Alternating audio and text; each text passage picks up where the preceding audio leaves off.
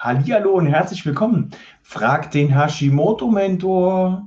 Heute haben wir es tatsächlich geschafft, nahezu zeitgleich sowohl auf YouTube als auch auf Instagram live zu sein. Ähm, YouTube hatte so vier bis fünf Sekunden Vorsprung. Das heißt, ich muss da noch ein kleines bisschen an den Feinheiten arbeiten, sodass ich wirklich das jetzt hinkriege, dass wir auf beiden gleich kriegen. Hörst du das Ganze im Podcast? Dann hast du natürlich nicht die Herausforderung, ähm, jetzt beide Kanäle anhören zu müssen oder zu können oder auch zu wollen. Auf YouTube das Ganze jetzt live, fragt den Hashimoto Mentor und auf Instagram trudeln auch schon langsam die ersten Zuseher oder Zuhörer rein. Wir haben heute drei Fragen plus die Fragen, die noch live aus der Community kommen, wenn denn welche kommen. Ansonsten sind wir da heute eigentlich relativ zackig durch.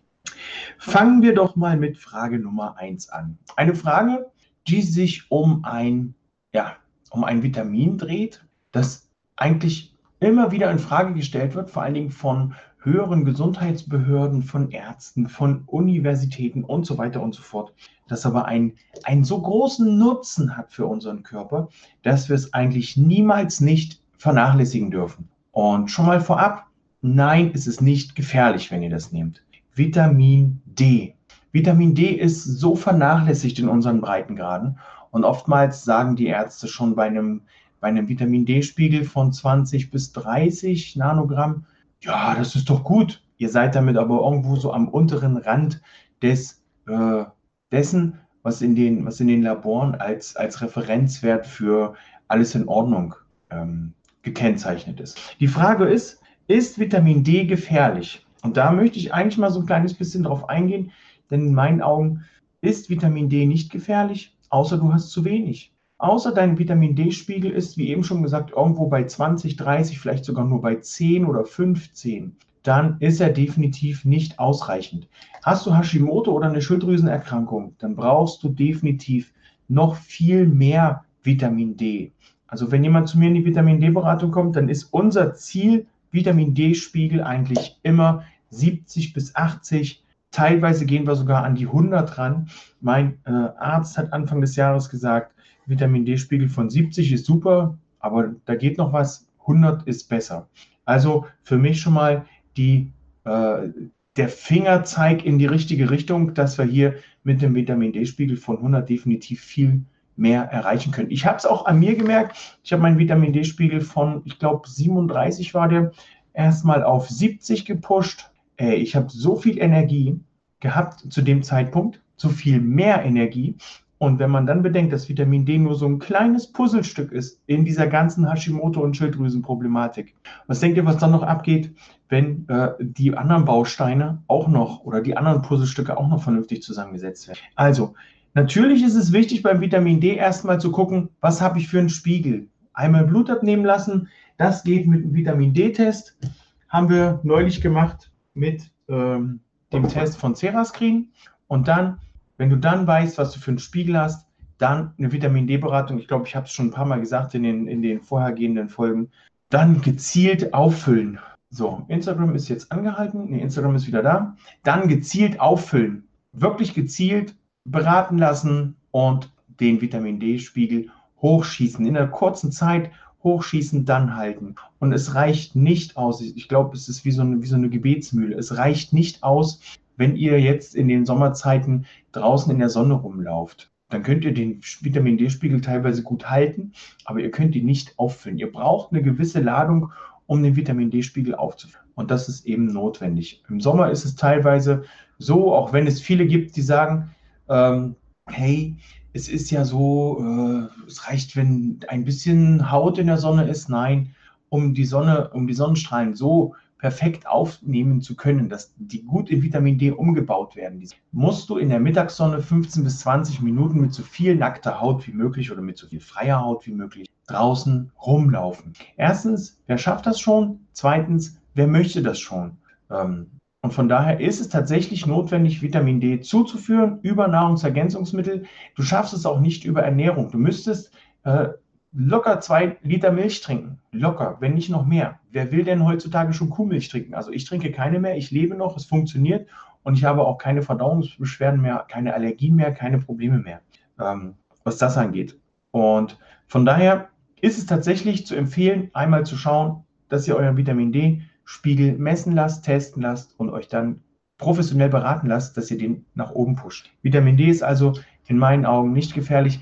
Ja, es kann toxisch werden, wenn ihr zu viel dafür nehmt, aber bei einem Spiegel von 25, sagen wir mal, oder 30, bis das toxisch wird, da braucht ihr eine ganze Menge und müsst eine ganze Menge auf einmal nehmen. Es gibt Bücher, die sind, ähm, ich habe den Titel gerade nicht, ich will hier auch nicht so viel, von Jeff, Jeff T. Bowles, das heißt hochdosiert.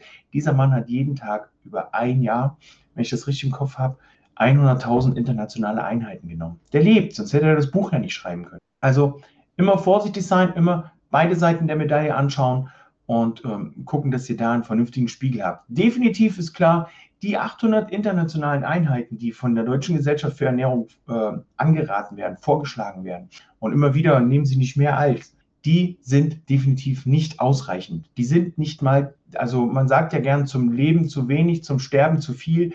Also die sind schon fast zum Sterben noch zu viel, äh, zu wenig. Also ihr wisst schon, was ich meine. Also das reicht, reicht einfach nicht aus. So, die nächste Frage war Ersatz zu Weizengrieß. Puh. Ich habe tatsächlich nicht für alles einen Ersatz. Ähm, ansonsten hilft es da, einfach mal Dr. Google zu befragen und da nachzuschauen. Äh, also ich kann empfehlen, bei Weizengrieß umzusteigen auf Dinkelgrieß. Wobei ich hier auch dazu sagen muss, Dinkel ist nicht automatisch frei von Gluten, nur weil es eben kein Weizen ist oder nicht als Weizen deklariert. Auch in Dinkel ist Gluten drin. Es kommt halt nur darauf an, wie du das verträgst. Ähm, von daher habe ich in der Tat noch keinen Ersatz zu Grieß. Man munkelt, ähm, dass man aus Flohsamenschalen ich bin jetzt tatsächlich schon eine ganze Weile nicht mehr in der Rezepterprobung tätig. Äh, man munkelt, dass Flohsamenschalen sehr gut funktionieren, um hier den Grieß bzw. das Nahrungsmittel oder ähm, Instagram, sorry, Insta, sorry Instagram, ihr schmiert mir heute immer wieder mal ab. Ähm, da gibt es wohl Probleme mit der Verbindung, warum auch immer. Also, Flohsamenschalen sollen gut funktionieren. Da liegt es aber nun an dir, dass du schaust, puh, welche Konsistenz, wie viel Flüssigkeit, ähm, wie viel, was nehme ich zum Süßen und so weiter, da zu basteln. So, und die letzte Frage, außer es kommt noch was aus den, aus den Communities. Instagram, wenn ihr Fragen habt, immer her damit. Auch im Nachgang, wenn Fragen sind, einfach kommentieren und ich ähm, beantworte es dann. Fett. Macht Fett Fett. Zu diesem Thema wird es in Kürze oder in Bälde oder bald eine Sonderpodcast-Folge geben. Ich bin schon dabei, die Experten anzuschreiben und zusammenzusuchen, die da ihre Meinung zu kundtun werden. Und ähm, bei mir ist es besonders, also mir ist es besonders wichtig, dass ihr darauf achtet, welche Fette ihr nehmt und wofür ihr die nehmt. Ich höre ganz oft, ja, ich lebe gesund und ich koche ja nur mit Rapsöl und so weiter und so fort. Und da möchte ich schon reingrätschen und den Fachberater für ganzheitliche Gesundheit Zeigefinger heben. Bitte kein Rapsöl zum Kochen. Bitte auch kein Sonnenblumenkernöl mehr zum Kochen. Durch das Kochen dieser beiden Öle werden sogenannte Transfette oder Transfettsäuren freigesetzt und diese sind dann so, dass sie die Rezeptoren für die gesunden Fette blockieren. Aber so blockieren, dass, hm, müsst ihr euch so vorstellen, ihr habt eine Haustür und mit dem Haustürschlüssel kommt ihr rein. Das funktioniert. Der Haustürschlüssel ist das gesunde Fett. Kokosöl, ähm, Avocadoöl, Olivenöl und damit kommt ihr in die Haustür rein. Und jetzt bratet ihr Rapsöl an und Rapsöl macht einen Schlüssel, der zwar in das Schloss reinpasst, ihr es aber nicht mehr bewegen könnt. Und zwar ist der Schlüssel dann aber so, dass das komplette Schloss vergrießgnadelt ist und ihr nichts mehr bewegen könnt, gar nichts mehr. Das Schloss ist blockiert, ihr kommt nicht mehr rein. Und das macht Rapsöl, das macht Sonnenblumenkernöl, wenn ihr es erhitzt. Also wenn ihr es unbedingt nutzen wollt, dann nutzt es für einen kalten Salat. Obwohl die Werte von Omega-3 zu Omega-6, die, die, die, die, äh, das Verhältnis hier bei diesen beiden Fetten in meinen Augen auch nicht so optimal ist. Da gibt es weitaus optimalere Fette, die ihr nutzen könnt. Ihr könnt die Nussöle nutzen. Walnussöl, Haselnussöl, Mandelöl, Kokosöl, wie gesagt, könnt ihr super erhitzen. Avocadoöl könnt ihr erhitzen, ist auch geschmacksneutral. Und ihr könnt euch sogar noch die Hände eincremen, wenn ihr denn ähm, raue Hände habt, so unheimlich nachfettend. Also hier sogar eine Fliege mit zwei Klappen geschlagen oder umgekehrt. Von daher schaut, was ihr für Fette benutzt, denn auch hier können langfristig Schäden entstehen. Wenn ihr Rapsöl langfristig nutzt, ist das nicht gesund. Ähm, ihr könnt zum Beispiel, äh, ihr könnt das auch so vergleichen mit einem, jetzt haben wir ja gerade Sommer, mit einem Gartenschlauch, den ihr den ganzen Sommer lang im Garten liegen habt und nicht benutzt. Ihr legt den Nigelnagel neu in den Garten, benutzt ihn den ganzen Sommer nicht. Da fließt nicht ein Tropfen Wasser durch. Und wenn ihr den im Herbst wieder einrollt, dann ist der sehr trocken, sehr porös und spröde. Das heißt, der, der fällt schon fast, wenn ihr den knickt, dann kommen da die ersten Risse rein. Und so sehen eure Zellen dann irgendwann aus. Wann, weiß ich nicht. Aber das ist das, was bei den Zellen aus den Zellen wird. Die werden dann auch irgendwann so, ich sag mal im Vergleich trocken, porös, sporö, spröde. Ich, ver, ich ver, verdrehe diese Worte gern und mache ein Wort draus. Spart nicht nur Zeit, sondern klingt auch noch komisch. Dann ist das porös. Ähm, also achtet bitte drauf, was ihr für Fette benutzt, vor allen Dingen zum Erhitzen. Und eins sei noch mit dran, mit gedacht, mit äh, bemerkt, so mit angedacht, angemerkt, aufgepasst. Ein Öl, das ihr dazu nutzen könnt, um es ins Auto zu kippen, damit das Auto fährt.